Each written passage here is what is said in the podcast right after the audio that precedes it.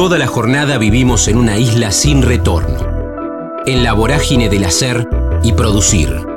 En el kilómetro cero del día tenemos más ganas de escuchar que de hablar. Ya fuimos patrios oyendo el himno.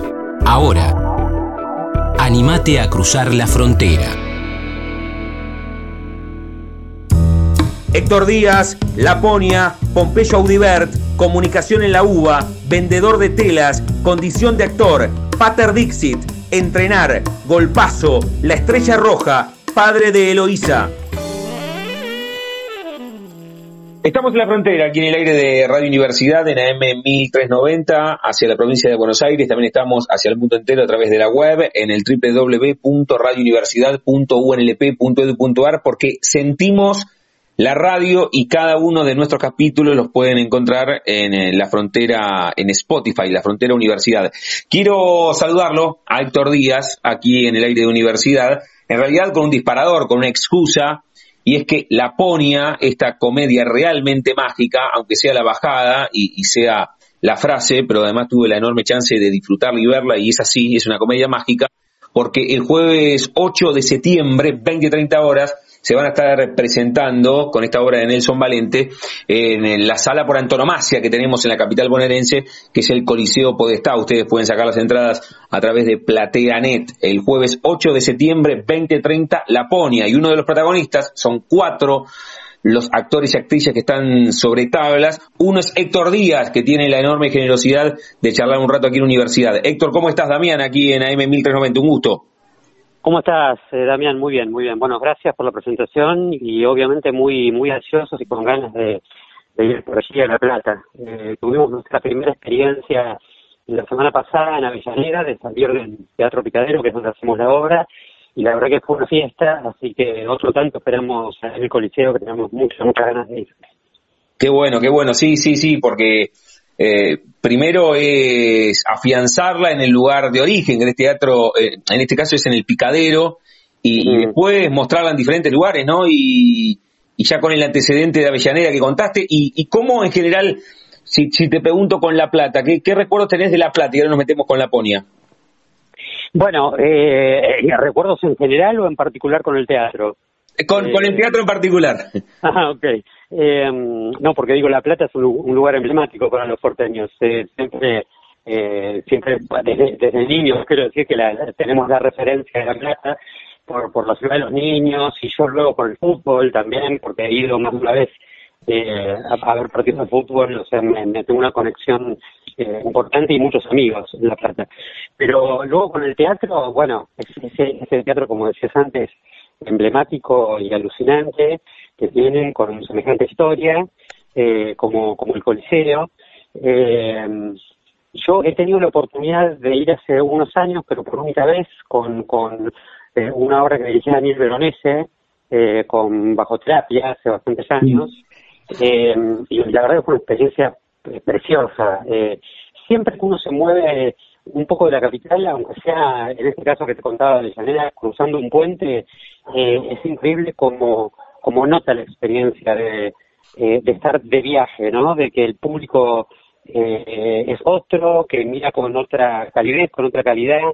Eh, no mejor actor, pero hay algo que cambia, eh, hay algo que se modifica. Y en general hay una actitud del público, eh, también siento yo, que es un bonus track para nosotros, para los actores, de, siento yo, ¿no? Una especie de agradecimiento de que eh, algunas algunas obras eh, que, que, funcionan acá en la capital, es que es un, este es un país tan etnocéntrico, digamos, que todo funciona eh, tan, tanto en Buenos Aires. Hay un agradecimiento de que las obras se acerquen a, los lugares donde la gente eh, vive, ¿no? Sin que ellos tengan que, que, moverse. Me parece que ese, ese gesto eh, de, de movimiento es sumamente agradecido. Entonces, eh, ya contamos con un hándicap a favor. Eh, y en este caso con la Poña, bueno, ni hablar, ya, ya acá en Buenos Aires es una obra que sucede con una enorme calidez. Eh, pues una obra muy, muy especial, muy, muy tierna, eh, que apela eh, a, a, zonas muy emocionales, quiero decir, de, eh, de cualquier espectador, porque siento que es también una temática muy universal. eh, que habla acerca del poder de la, de la ilusión en nuestra vida frente al poder de la, de la realidad concreta y dura. Eh, pero lo, lo hace a través de la comedia, entonces eh, vamos llegando a, a ciertos temas muy sensibles en la obra casi sin darnos cuenta. Y de repente nos encontramos eh, rodeados de emocionalidad y, y removiendo cuestiones de la infancia, ¿no? Sí, sí. Eh, entonces suponemos que, que va a ocurrir otro tanto allí. La verdad que, bueno, eh, muchas ganas de pisar el escenario. La verdad nos, nos morimos de ganas. Venimos hablando hace rato del Coliseo porque sabemos hace ya un tiempo que vamos a ir. Así que estamos súper, súper entusiasmados. Estamos charlando con Héctor Díaz, el disparador, la excusa, es que va a llegar Laponia, esta obra, dirigida por Nelson Valente, el jueves 8 de septiembre, 20-30 horas. Pueden sacar las entradas a través de PlateaNet, con Jorge Suárez, con Laura Liva, con Héctor Díaz, con él estamos charlando en este, este rato, y con Paula Ransenberg. Y bueno, un poco lo que decía recién Héctor, ¿eh? hay como una atmósfera muy especial. Mientras decías esto, Héctor, de, de en, en, clave de comedia, todo lo que se dice, eh, eh, espero que llegue sin ninguna duda a diciembre, ¿no? O a noviembre, que se le va a agregar el, el, el marco de almanaque más cercano al contexto en el cual se da la obra, ¿no? Sí, eh, bueno, en principio, eh, por, por, suerte tenemos asegurado eso e incluso eh, una temporada de verano en Mar del Plata, Bien. Eh, que comienza a pocos días de, de la Navidad, cuando transcurre esta obra, el, creo que el 27 de diciembre comenzamos nuestra temporada de verano, con lo cual ahí vamos a estar eh, casi coincidiendo con el calendario eh, de, la obra y de la realidad. Eh, así que sí, sí, sí, eh, pasamos de año, que ya que estar con una obra, estrenarla eh, a, a, mediados de año, inclusive antes en este caso, y, y pasar de año en este momento es toda todo un acto heroico. Eh, así que estamos estamos súper felices porque hay una respuesta de la gente muy muy buena, ¿viste? Eh, bueno, la excusa perfecta para seguir adelante. Sí. Así eh. que, en principio eso, tenemos temporada de verano en Mar del Plata y luego ver si continuamos en Buenos Aires y posiblemente girando por el país, que sería lo ideal.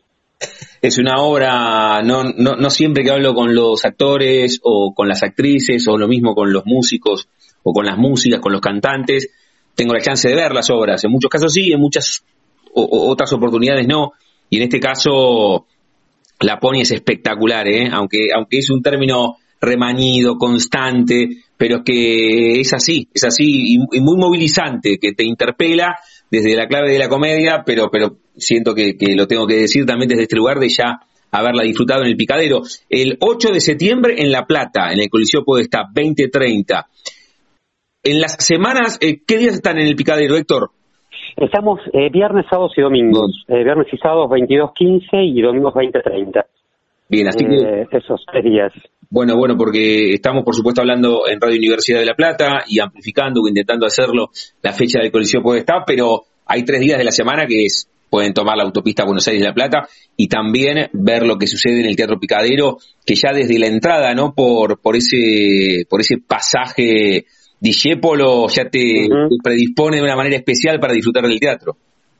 Sí, eh, es verdad que tiene un encantamiento especial el, el picadero, ¿no? Eh, justamente por, por dónde está emplazado, por, por la propia historia que tiene, pero es verdad que hay algo en lugar físico que tiene algo de medianoche en París, ¿no? Cada vez que, mm. que siempre se me viene eh, esa peli porque entras en otro tiempo, cuando entras en el, en el pasaje. Eh, y luego, bueno, en medio de ese pasaje este teatro tan tan precioso, eh, tan eh, que puesto tanto amor de parte de Sebastián Blutrach, eh, ya el acto de abrirlo, de volverlo a abrir después de, de permanecer cerrado tantos años y, y, de los acontecimientos que, que sufrió el teatro en sí mismo es un, un, un, una cuestión bastante emotiva, digamos, pero sostenerlo a lo largo de 10 años con una cartelera realmente eh, siempre interesante, siempre atractiva, eh, siempre multicolor, eh, es, es, muy importante porque ha generado una corriente de público propia, entonces eh, más gente obviamente que se va sumando, pero el picadero ya tiene su público y eso eso en un teatro vale mucho, ¿no? Tener un público que, que ya está suscrito a la idea de eh, de, ver que hay en ese teatro y de confiar en que va a ir a ver una obra de la cual va a salir satisfecho o con alguna temática o con algún tema de por medio para, para discutir, debatir después mientras come con algo. Estamos hablando con, con Héctor Díaz, sabes que, que ahí te, te pisé porque me preguntaste cómo te escuchaba en el comienzo, espectacular, te escucho bien, pero pero ahora te estoy perdiendo un poco, Héctor, capaz que podemos... Ah, mira, a ver, eh, ¿me, me, perdiste mucho rato? No, no, ahora no, no, ahora, ahora, ahora te encontré. No, no, no, no te perdía nunca definitivamente, pero, pero te, iba, te iba escuchando increíblemente que se, que se le puede decir al, al sonido un poco pixelado, pero, pero ahí ah, estamos. ¿eh? Ahí, ahí, un poco mejor. Le digo a Héctor Díaz, reitero, que la excusa para charlar con él es que la Ponia este próximo jueves 8 de septiembre, 20-30 horas, se va a presentar en el Coliseo Podestá. Pueden sacar las entradas por PlateaNet y a los que no puedan ese jueves, a los de La Plata, los invito a que se acerquen a la ciudad de Buenos Aires, en el Picadero, que ahí están viernes, sábados y domingos. Héctor, ¿cómo te llegó a vos la propuesta de Laponia? Porque estamos hablando de esta comedia que es muy disfrutable, que imagino hay mucho de boca en boca entre el público teatrero, por eso es que ya está programado, lo contabas recién, que van a Mar del Plata, que siguen, que cruzan la frontera de un año a otro, más de seis meses en el picadero. ¿Cómo te llegó la propuesta? Bueno, eh, eh, me, me, considero yo Blue Trash para la propuesta. Eh, imaginó él que, que, podía estar bueno. Eh, originalmente eh, la estructura del grupo había sido otra, no se pudo conformar el grupo inicial, sí estaba eh, Jorge Suárez eh, desde el principio también, yo tenía muchas ganas de, trabajar con Jorge desde hace mucho, que pegamos en el palo varias veces y teníamos ganas de cruzarnos en un escenario, y luego se terminó armando este grupo con Laura y con Paula, y realmente, vos decías, una de las cosas remanidas que se dice en el teatro es el, el adjetivo excepcional o lo que fuera, o eh, en los grupos eh, suelen decir los actores eh, que trabajan en el, mejor grupo humano mm. del mundo, que nunca estuvieron tan contentos y demás, eh, pero realmente en este caso puedo hacer un chiste al respecto porque es cierto. Mm. realmente tenemos un, un grupo que yo creo que eh, es el que permite que algo de esta temática tan sensible de la obra también llegue al público, porque realmente tenemos una relación eh, desde el principio muy, muy entrañable, de un humor muy parecido entre nosotros, digo, a lo personal. Entonces, eso llevó a que fuera muy difícil de ensayar la obra porque demorábamos mucho tiempo en, comenzar los ensayos, eh, porque se, armaban lo que llamábamos tertulias, que mm. ocupaban más tiempo que los ensayos. Eh, pero eso generó un espacio de confianza eh, que dio lugar a, a que luego los ensayos fueran muy rendidores, porque realmente es un grupo de actores increíble, el nivel de excelencia, quiero decir, mis, compañeros, pero aparte el nivel de generosidad sobre el escenario. Así que eh, la propuesta me vino por, por Sebas y eh, Jorge estaba desde el principio como puntal eh, de, de, punta de lanza, digamos, de, del proyecto, lo cual a mí me resultó muy, eh, muy atractivo. Y con Nelson no había trabajado nunca, con lo cual también eso sumado a la lectura del material, que cuando leí la obra por primera vez eh, me produjo una conmoción eh, linda, eh, bueno, era un combo perfecto, ¿no? Sí. Eh, eso. Sí, te, te, te das cuenta eh, cuando algo, en general, eh, no, no, no digo por taquilla nada más, eh, sí. cuando algo va a funcionar o no inmediatamente, en este caso, cuando te llama Sebastián, te da el texto, tenías ganas de trabajar con Jorge, no sé si ponerlo en esos términos, cuando se da esa alquimia, ¿te das cuenta enseguida o, tuvieron que pasar algunas funciones para decir, che, bien, ¿eh? Estamos bien? No, no, no, siempre tienen, tienen que pasar un tiempo. es imposible prever eso.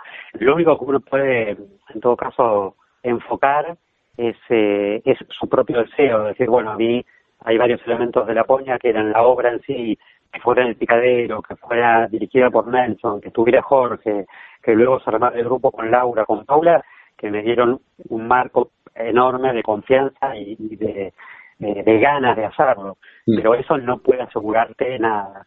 Eh, luego, el público es, es, claramente el que decide y uno aparte en los procesos de trabajo un poco ensayando, quiero decir, eh, curiosamente ocurre lo paradójico, por lo menos a mí me ocurre lo paradójico, que es que aquello que, que leíste en primera instancia y que incluso te había producido un cimbronazo y te interesaba, luego en el trabajo, por el mero hecho de trabajar el material, eh, uno se sumerge en él, pero también hay otra zona de uno que, que toma distancia Mm. de, de ese cimbronazo inicial, porque se está sumergido en el trabajo de hacerlo. Eh, entonces es algo paradójico, porque llegado el momento de, de, de estrenar o más cercano, uno no sabe muy bien ya qué está haciendo. O sea, sabe que se está ocupando de que tales o cuáles cosas sean efectivas, Bien. funcionen y el Mm. relato se cuente y un montón de cosas. Pero ya respecto de lo emocional, necesita el espectador Claro. para que el, para, para que el espectador realmente le dé la puntada final, porque uno no no no, no está para eso, para dar esa puntada final. Eh, la, la estaca, por decirlo de alguna manera, se la tiene que clavar el espectador. Eh, y, y un poco eso ocurrió una vez más en este caso.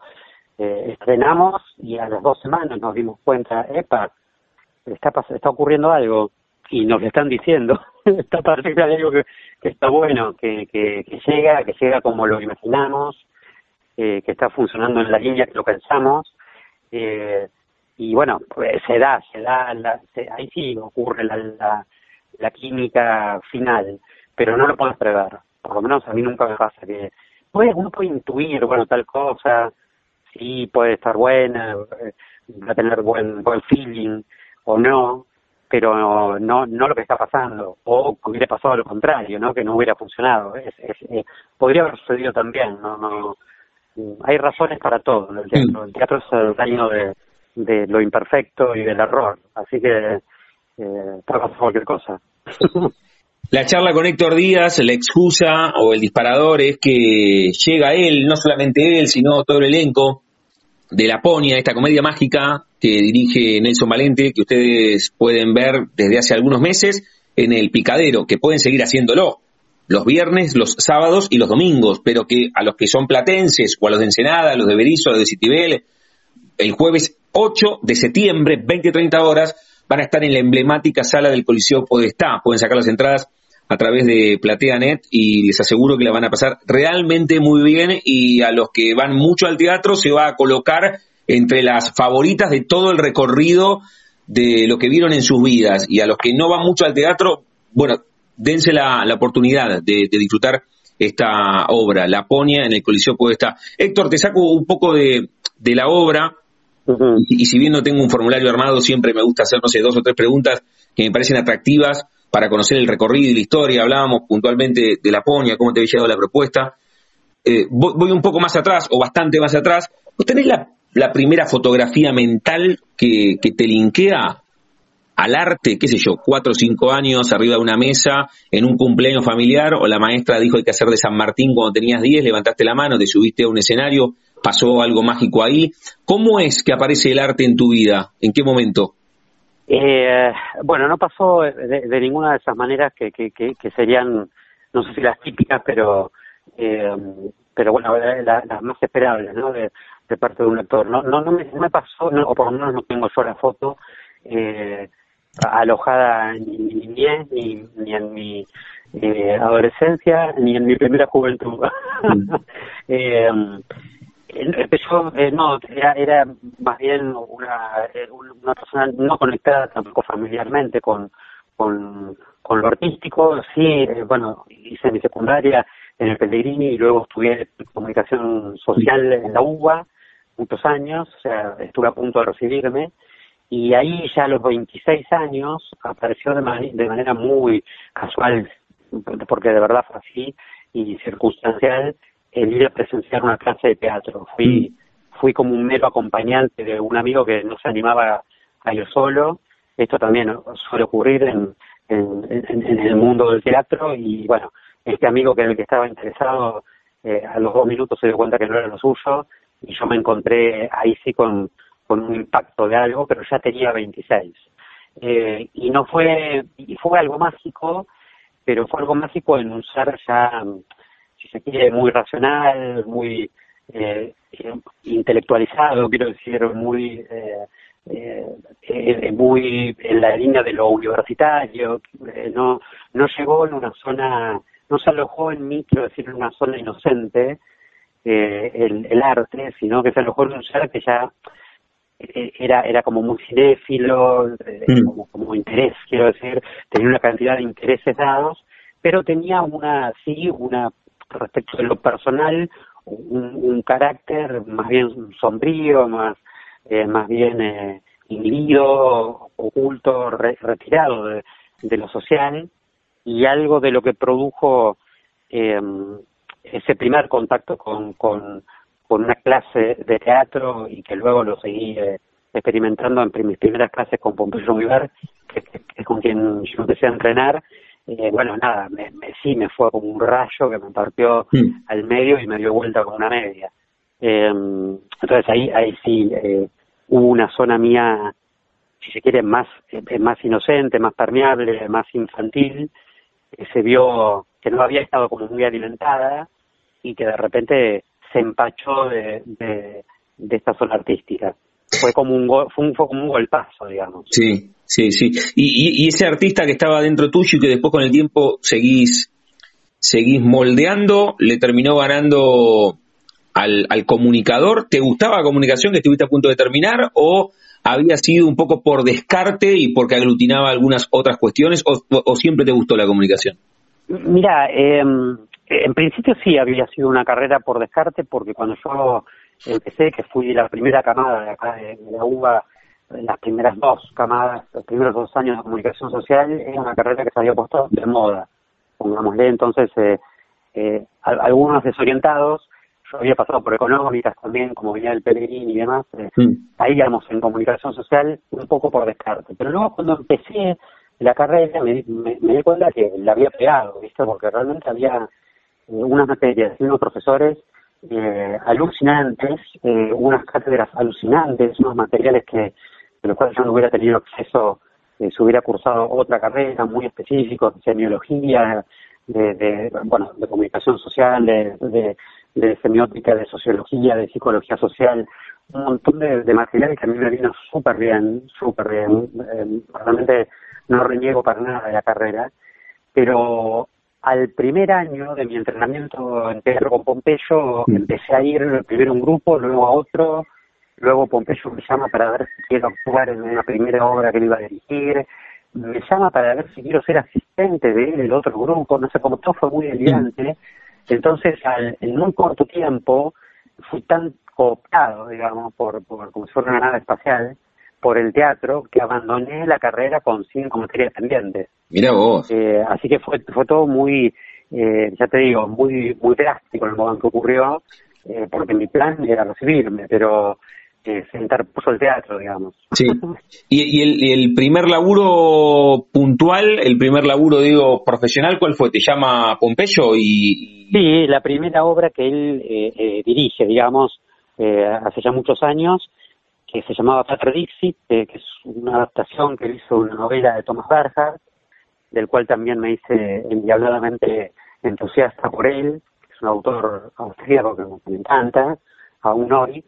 Eh, y esa fue mi primera obra, de repente, casi sin darme cuenta, eh, ya tenía un público delante, entonces eh, mm. medio que no tuve escapatoria, ese ser individuo que por otro lado que también sigue estando en mí, no, no es que que sea otra persona hoy, pero eh, sigo siendo sigo siendo el mismo, pero de repente se vio eh, por la situación y por las circunstancias eh, expuesto a, esa condición de actor, mm. que bueno, es una condición que yo considero de, aprendizaje eh, en mi vida, ¿no? A nivel, ya te diría, eh, muy, muy, muy de fondo, personal, psicoanalítico, astrológico, aunque no sé mucho de astrología, pero en muchos, en muchos planos, eh, o karmático incluso se diría, es un espacio de, aprendizaje para alguien que durante mucho tiempo eh, justamente tuvo un, un freno de mano puesto ahí, entonces eh, eh, nada me resulta como,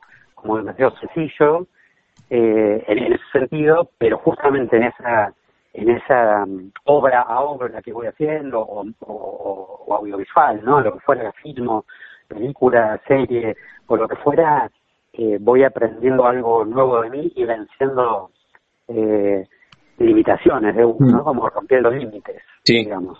Sí, sí, sí, está buenísima, está buenísima la reflexión y esa palabra muy, muy potente que es aprendizaje.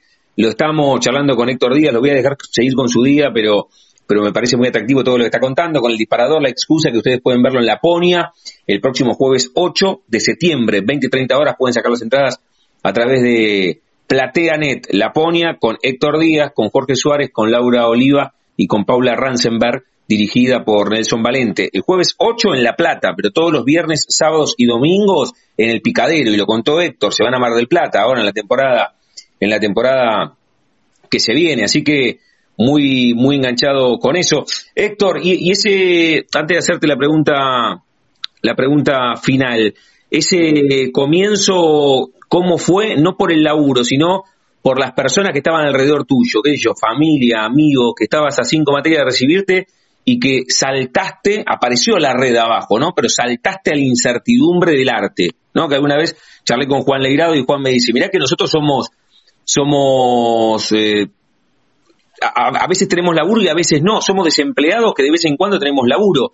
Vos mm. saltaste a ese lugar de incertidumbre. ¿Qué dijo tu contexto en ese momento? Eh, um, bueno, eh, fue más crudo, más, más crudo que ese momento que fue el abandono de la, de, la carrera, eh, que, de alguna manera, bueno, fue una decisión eh, de mía, que, que, medio la familia o el entorno más cercano, eh, digamos, me dejó hacer siempre, en ese sentido, fueron de, de, de, liberar mis decisiones y que, bueno, yo tomara la decisión que quisiera. Yo, durante bastantes años, eh, después de haber dejado la carrera, tenía, eh, actuaba, bueno, en determinadas obras, eh, independientes en la mayoría de los casos eh, y a la vez seguía siendo, eh, tenía un trabajo del cual vivía que era vendedor de telas. Mira. Entonces, eh, que ya lo venía haciendo desde unos años antes, incluso desde muy joven. Entonces, eh, entre los 26 y los 33 años, yo seguí durante esos eh, 7, 8 años haciendo ambas cosas, o sea, mm. No abandonando el trabajo porque si no, no podía vivir eh, y actuando. Eh, hasta que en un momento me sale un primer trabajo en el San Martín con una obra que dirigía Rafael Spregelburg y, bueno, una persona con la que después terminé trabajando muchísimo en su, en su grupo, en el Patrón Vázquez durante muchos años y gracias al cual conocí el mundo entero, porque viajamos durante ocho años por todo el mundo con varias obras de Rafael eh, pero cuando ocurrió ese acontecimiento en San Martín, eh, me dije a mí mismo, simbólicamente esto significa algo. Si yo no dejo la fábrica ahora, por eso fue más fuerte dejar la fábrica de telas que dejar la universidad. eh, si yo no dejo la fábrica ahora, eh, y no me, no me animo a hacerlo más.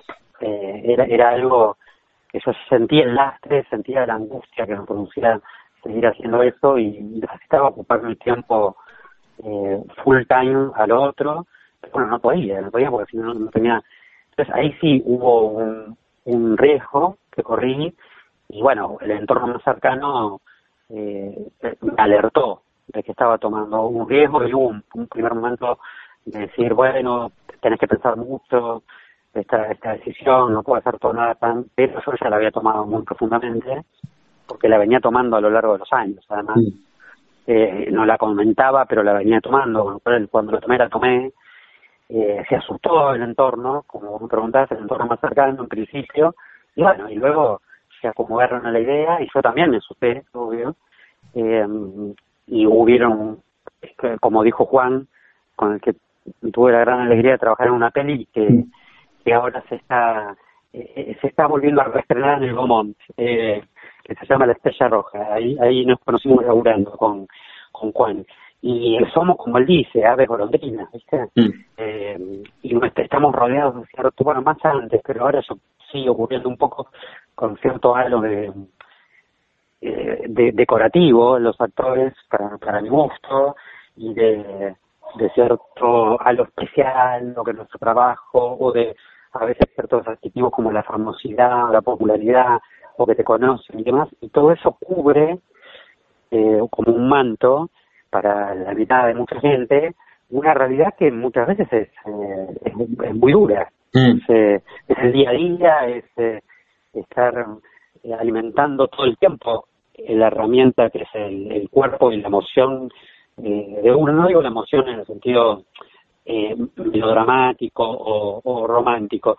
Digo, la emocionalidad de uno, estar entero para soportar eh, las buenas y las malas, ¿no? Mm. Eh, estar bancar, eh, bancárselas, porque uno también tiene muchos aciertos y, tiene muchas imposibilidades y algunos que no salen y cosas que se caen y cosas que de repente vos interesas como actor y en otro momento no. y uno tiene que jugarla, como se decía en, el tango.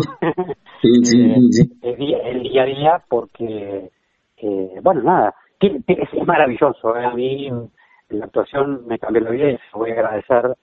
Eh, obviamente, todo, no me va a quedar el, resto de vida para agradecer todo lo bueno que me dio. Pero, pero, pero también debo decir que, que uno se tiene que poner una, a veces una coraza para seguir adelante porque no es fácil sostener eh, una, eh, una tarea tan irregular, un, trabajo tan irregular como el nuestro. No es fácil.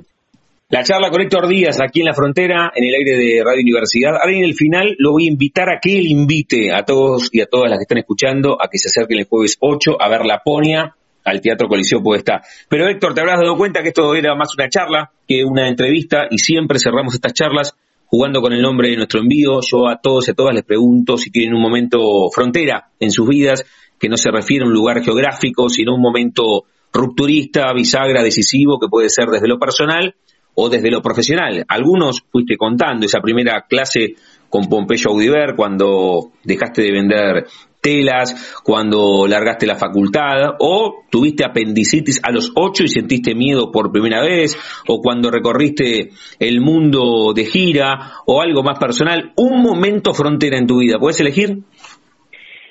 Bueno, ahora la pregunta está ahora, mismo, hecha, y, también agradezco que sido una charla, una entrevista.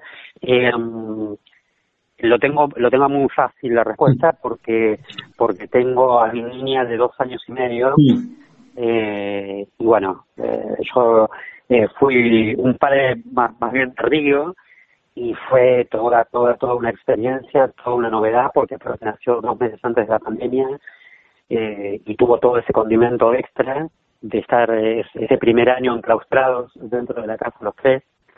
Y hoy Eloisa es es de verdad la, luz de mis mm. ojos y mi guía. Eh, o sea, la veo a ella y, y, entonces me animo a cualquier cosa a seguir. Eh, entonces, eh, eso es la palabra, ¿no? Eh, me ha cambiado el ánimo, eh, su presencia en el mundo. Eh, así que estoy a su servicio.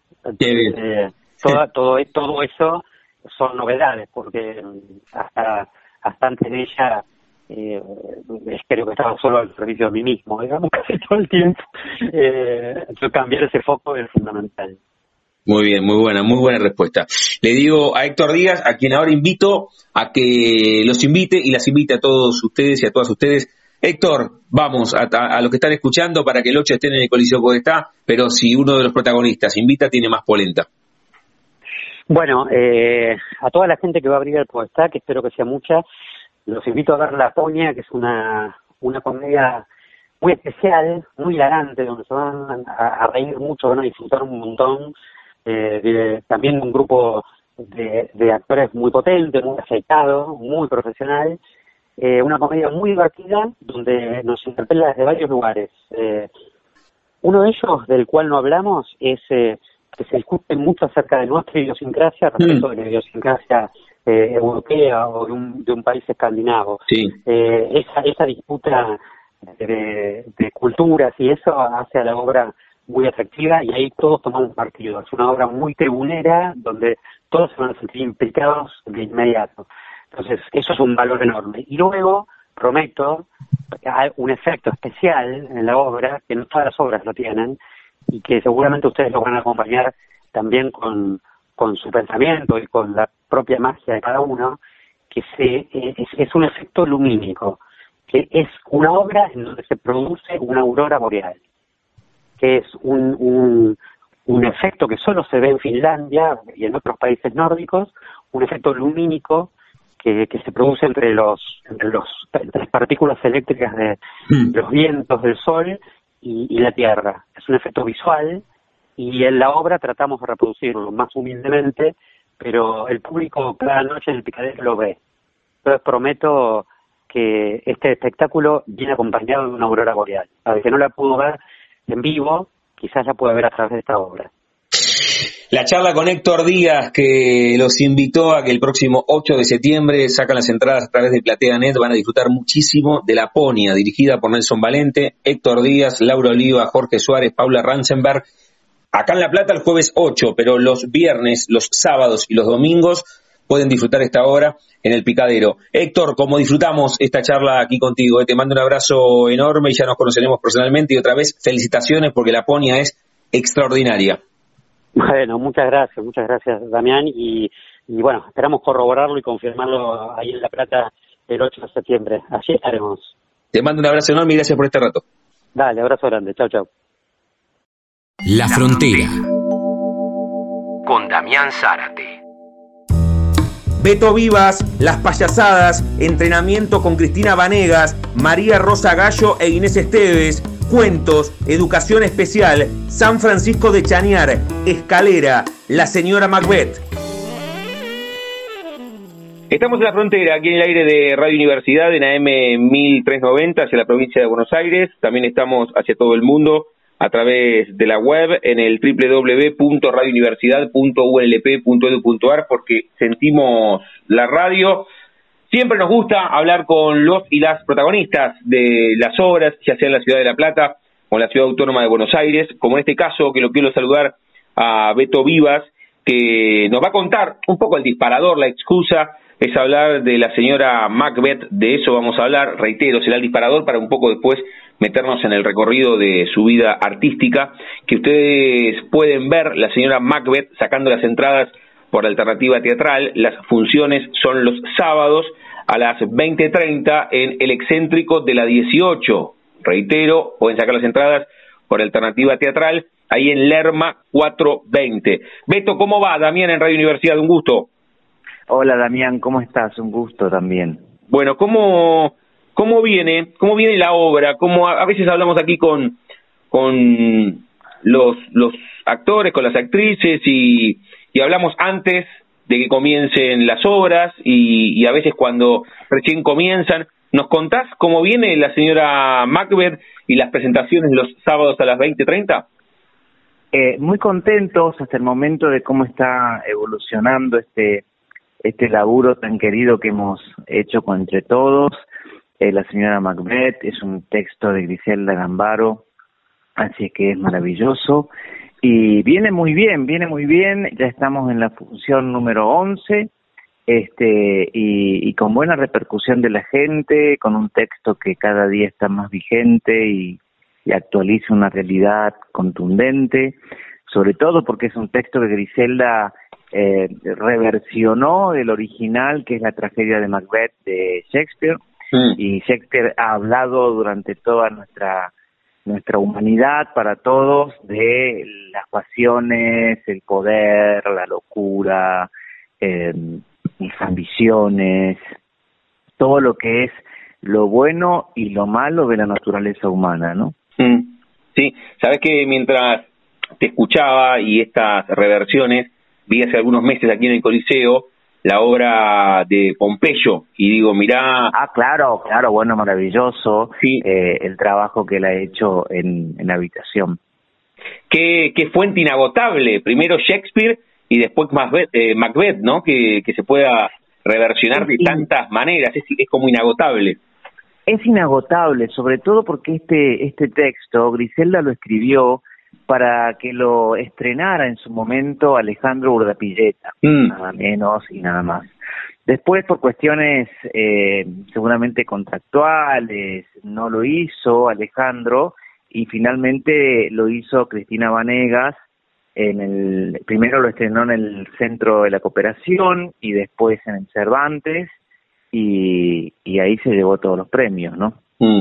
Entonces es una fuente eh, total y como decís muy bien vos, inagotable, porque Shakespeare es así, básicamente, y la pluma de, Griselda es tan majestuosa y tan maravillosa que cada lectura que yo hago cada semana, porque es mm. una, obra compleja, entonces la leo y la releo durante la semana de un sábado al otro, eh, encuentro esas multiplicidades de sentidos y, y, ahí me doy cuenta cuán inagotable es porque nada, digo, ay, esta palabra la puso acá y, y, y, sobre todo con todo lo que nos está pasando en nuestros días, en nuestro país, se renueva, se actualiza, eh, cobra vigencia, cobra contundencia eh, y cobra veracidad de, de esto, de lo que te decía, de la naturaleza humana, ¿no?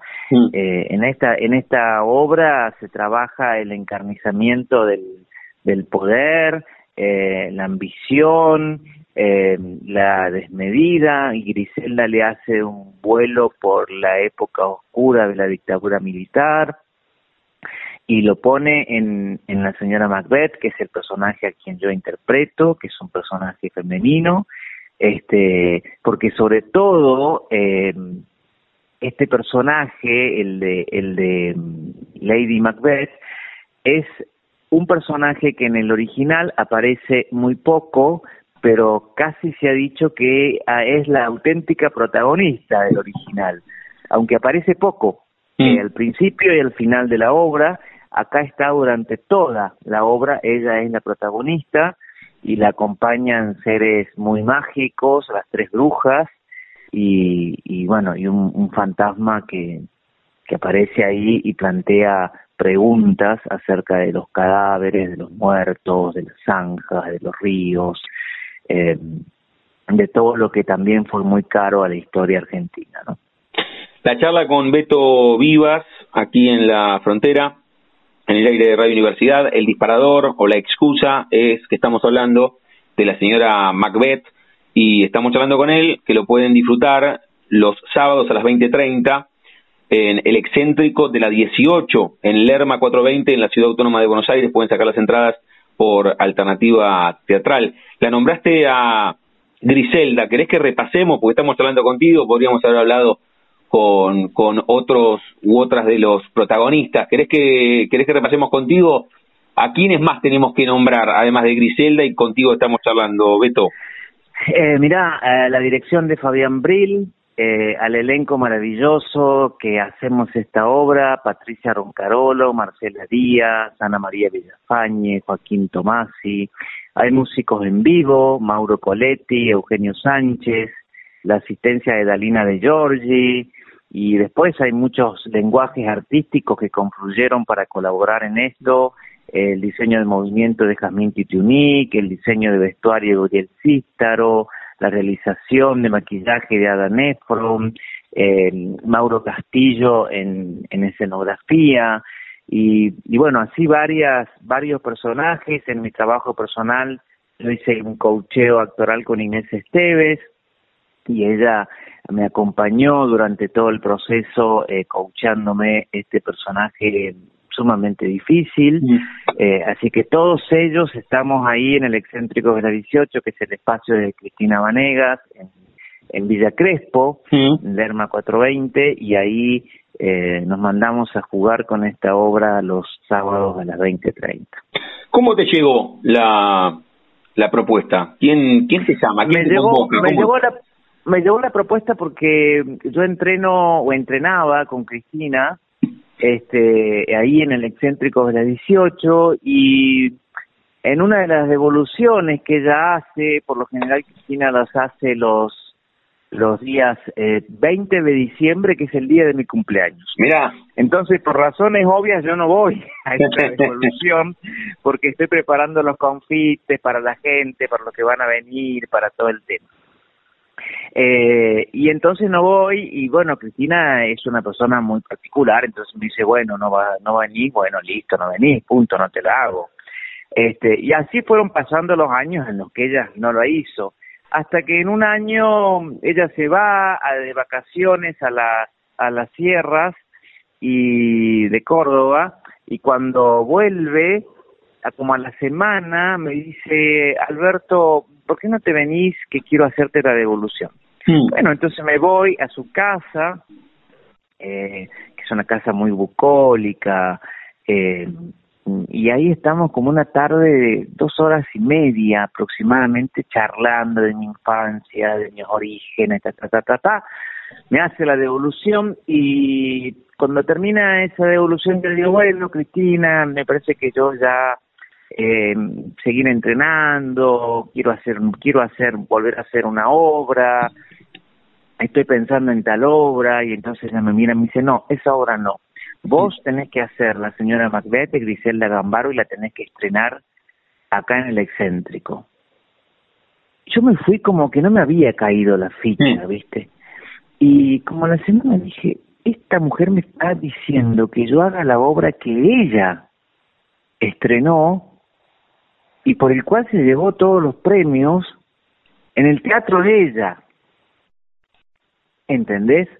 Este, fue para mí súper grosso que lo hiciera y, y de, llamé y le digo, Cristina, eh, de verdad es esto, yo nunca digo que no, las cosas, las cosas que digo son así, ¿viste? Ah, bueno, bueno, bueno, y dice, y es más, te paso el teléfono de Graciela, la secretaria de Griselda, para que le pida los derechos, ella ya sabe. Y así fue. Y ahí me embarqué en esta maravillosa obra, en este texto, y, y ahí empezó el proceso, esto te estoy hablando de finales del 2019. Sí, sí, sí, sí, sí. O sea que nos agarró la pandemia, Zoom, Zoom, Zoom, Zoom, Zoom, durante toda la pandemia, ensayo por Zoom, reuniones por Zoom, ensayo, ensayo por Zoom, hasta que pudimos finalmente volver a, al ensayo presencial con máscara, con barbico, con toda la historia, este, hasta que finalmente pudimos ir saliendo de esa zona incómoda y, y seguir trabajando, ¿no? Como, el teatro lo pide. Sí, sí. Así fue como me llegó el texto. ¿Cuánto y cuánto tardaste? Porque hablaste de esa tarde con, con Cristina, lo que te dijo, che, la verdad, Alberto, me encantaría o tendrías que hacer la señora Macbeth.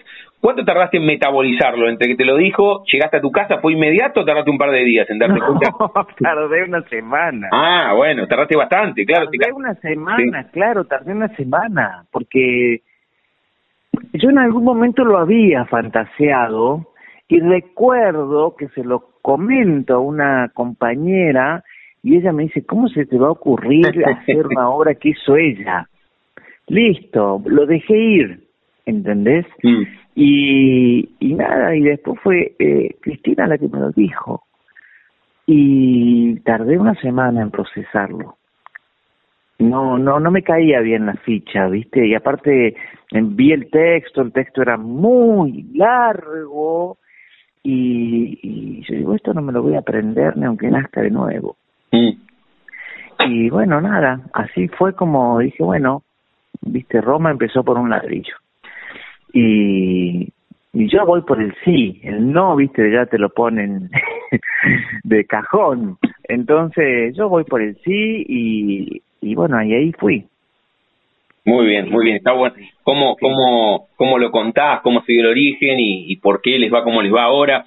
Le digo a Beto Vivas, el disparador, la excusa es que están con la señora Macbeth y que ustedes pueden disfrutar esta obra los sábados 20-30 horas Pueden sacar las entradas por alternativa teatral en la Ciudad Autónoma de Buenos Aires, en el excéntrico de la 18, en Lerma 420. Hoy con la señora Macbeth y contaste toda esa historia y ahora vamos a volver para, para hacer una charla cíclica y que en el final eh, Beto puedas invitar a todos y a todas las que y a los que están escuchando. Pero me gustaría que, como charlaste en esa tarde con Cristina, a mí siempre me gusta preguntar por los orígenes, por los comienzos. Si yo te propongo una retrospectiva y que encuentres en esa retrospectiva la primera fotografía mental que te linkea al arte, tres o cuatro años arriba de una mesa familiar porque, porque eras chiquitito y en un cumpleaños que no era el tuyo o algún 20 de diciembre haciendo, haciendo alguna imitación o la maestra dice hay que hacer de San Martín cuando tenías 10, levantás la mano, te subís en escenario, pasa algo mágico dentro tuyo. Bueno, ¿Y cómo, cómo es tu comienzo? no trabajando. pero pero mi foto, mi foto, ya que me pedís una foto, es en algo que se llama payasadas, que ahora te cuento que son. Sí. Eh, yo viví eh, de origen en mi infancia en un pueblo muy chiquitito, que sigue siendo chiquito hoy, eh, muy chiquito, entonces pasaron ya muchísimos años, muy chiquito, que se llama San Francisco del Chañar, mm. al norte de la provincia de Córdoba, 15 kilómetros de la frontera con Santiago del Estero, con lo cual es sol, chicharra, tierra partida y palomas torcasas y siesta. La siesta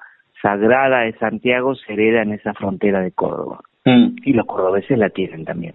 Entonces ahí viví yo hasta los 10 años que empecé las mudanzas y en esa etapa de mi vida, mi la casa mi casa materna, paterna tenía mira el fallido materna.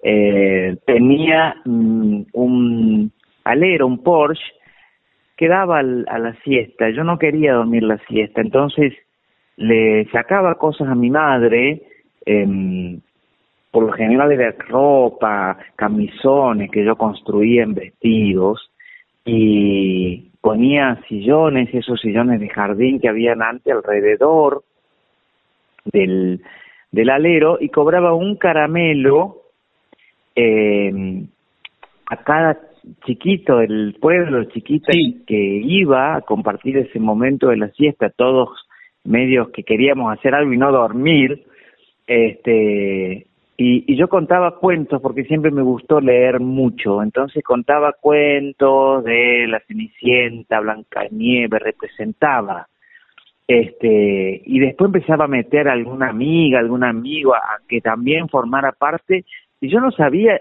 que existía algo que se llamara teatro, mm. no lo sabía. Eh, y así fue transcurriendo, esa es mi primer foto, por eso, y yo le llamaba las payasadas sí. a eso. Porque mi mamá me decía, no hagas más payasadas, viste, yo disfrazado, todo disfrazado. Pero sin embargo aceptaba eso. Eh, entonces ya, ya de por sí eso para mí, a mí me permitió jugar y eso fue un paso. Después me mudé y después ya me llegué a, a Villa María, a la provincia de Córdoba, y ahí empecé a los 13 años eh, en un instituto de formación teatral. Bien. Que ahí cursé muchos años y donde tenía profesores que venían de acá, gente muy importante en su momento, María Rosa Gallo, que era maravillosa, eh, iba y dictaba seminarios, una actriz increíble para los que no la conocen, porque ya se nos fue hace muchos años, eh, y, y muy estricta, y después ya acá en Buenos Aires, eh, algún tiempo con Alejandra Boero en Andamio, cuando ella estaba aún, y luego vinieron Rubén Schumacher, eh, Bartiz, Ricardo Bartiz en el Deportivo Teatral, eh, Elena Triteca, amorosa maestra, y luego Cristina Vanegas en el excéntrico, y ahí me quedé con Cristina. Bien, bien, bien. Estamos charlando con Beto Vivas aquí en la frontera, en el aire de Radio Universidad. El disparador es que está con la señora Macbeth y que ustedes pueden disfrutar todos los sábados 20.30 sacando entradas a través de Alternativa Teatral en el excéntrico de la 18, en Lerma 420. Pero un poco estamos conociendo el recorrido. Ahí nos dijiste cómo fue el salto de San Francisco del Chañar a Villa María. Pero ¿cuándo te venís a Buenos Aires? ¿Te venís buscando ah, el, anillo del teatro? ¿Cómo es ese salto? Yo me yo vengo con el con el sueño del teatro, ¿viste? Mm. Entonces termino mi secundaria y me vengo con dos pesos me vengo y me recontra muero de hambre. ¿Qué, para, antes, antes de venir, ¿qué, ¿qué, te dicen tus compañeros, los que te veían pagando la entrada con un caramelo, tus viejos, tu familia, qué te dijo?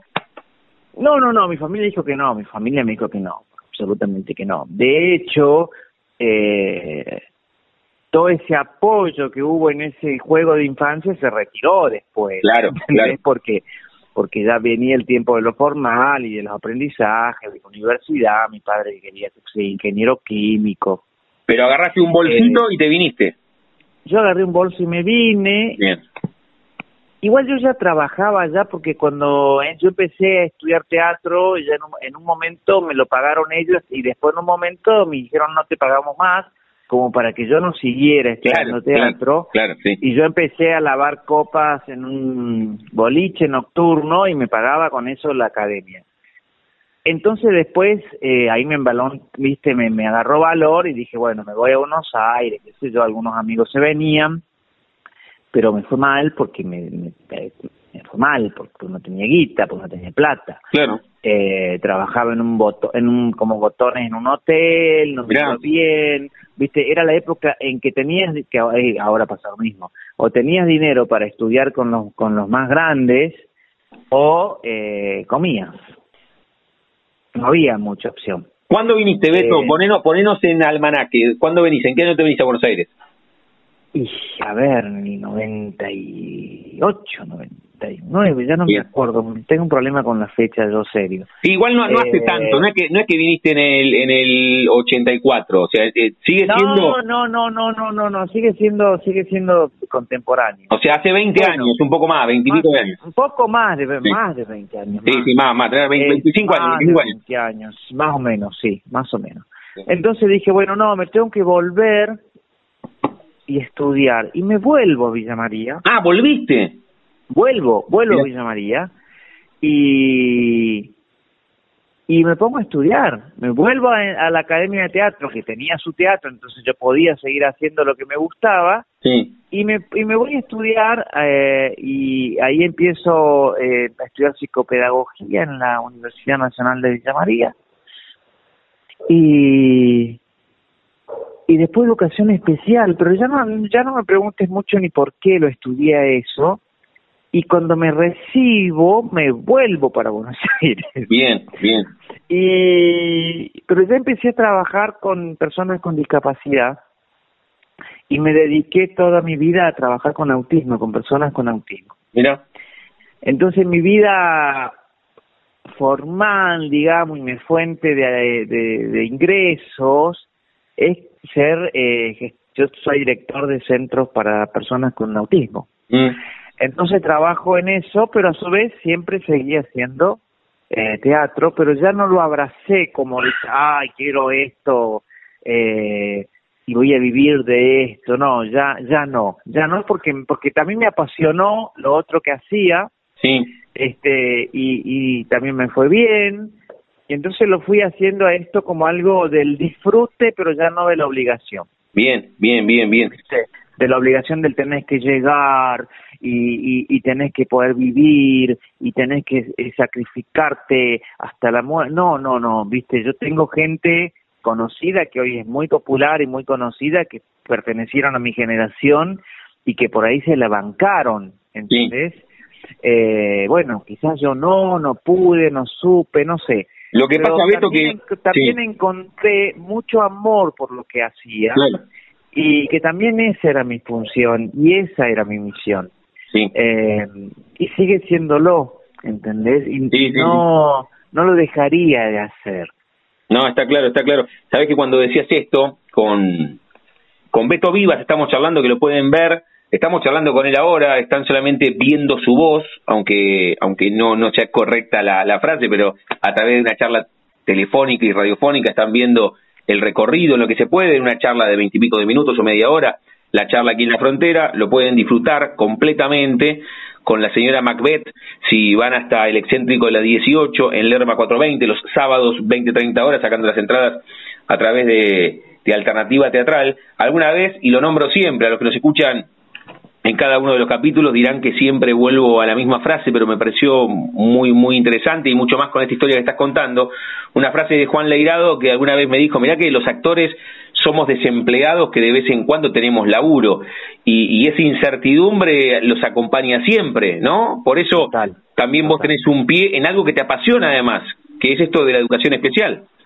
Sí, sí, y no, y, y yo la verdad que tengo muchos amigos todos mis amigos, mis amigas son actores o actrices o músicos y de verdad, viste, veo, veo que la pasan muy mal.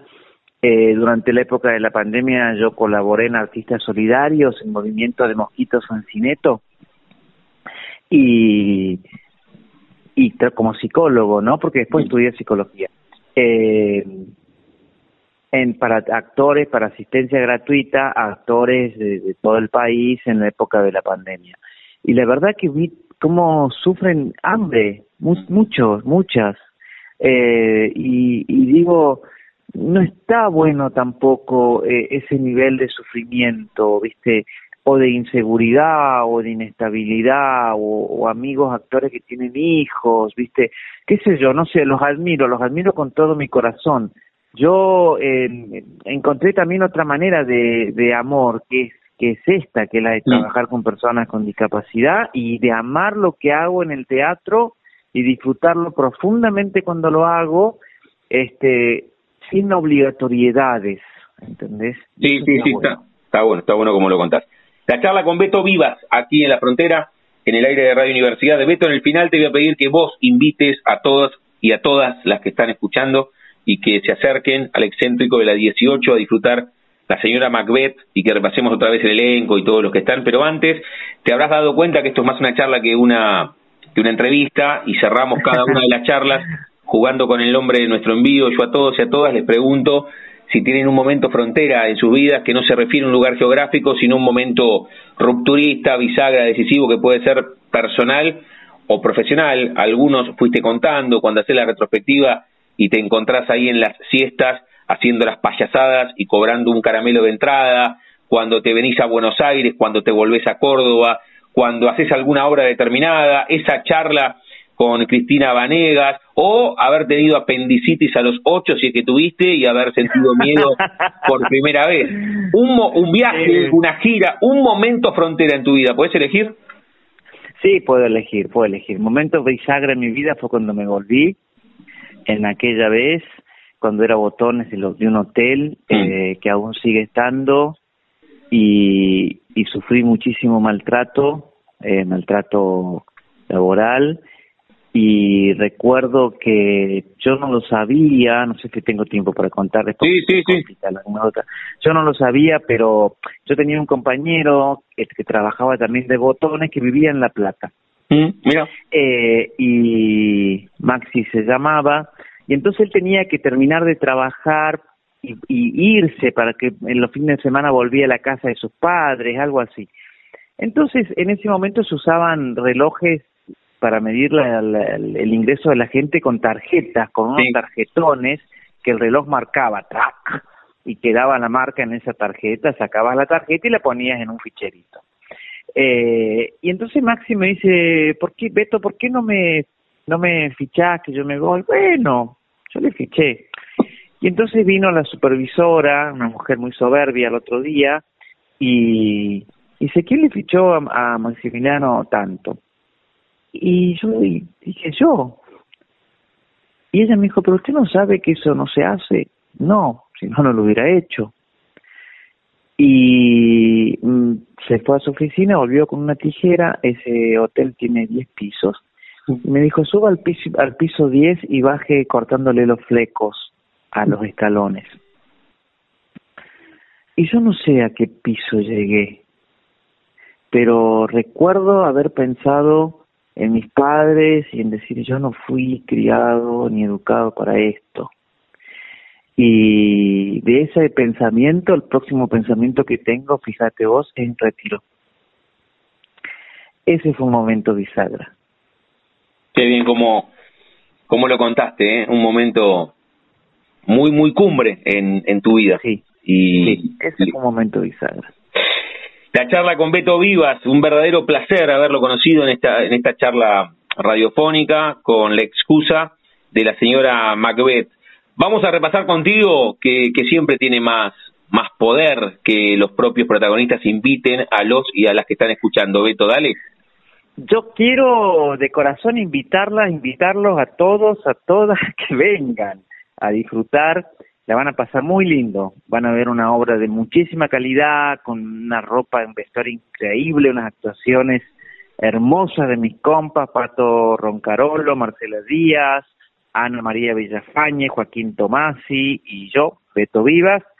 Eh, en, este, en esta obra increíble, La señora Macbeth, de Griselda Gambar, un texto que no se puede perder nadie, Eh, los días sábados 20-30 horas, se reserva por alternativa teatral, eh, el ticket de entrada, y bueno, y ahí nos estamos viendo todos los sábados a las 20.30.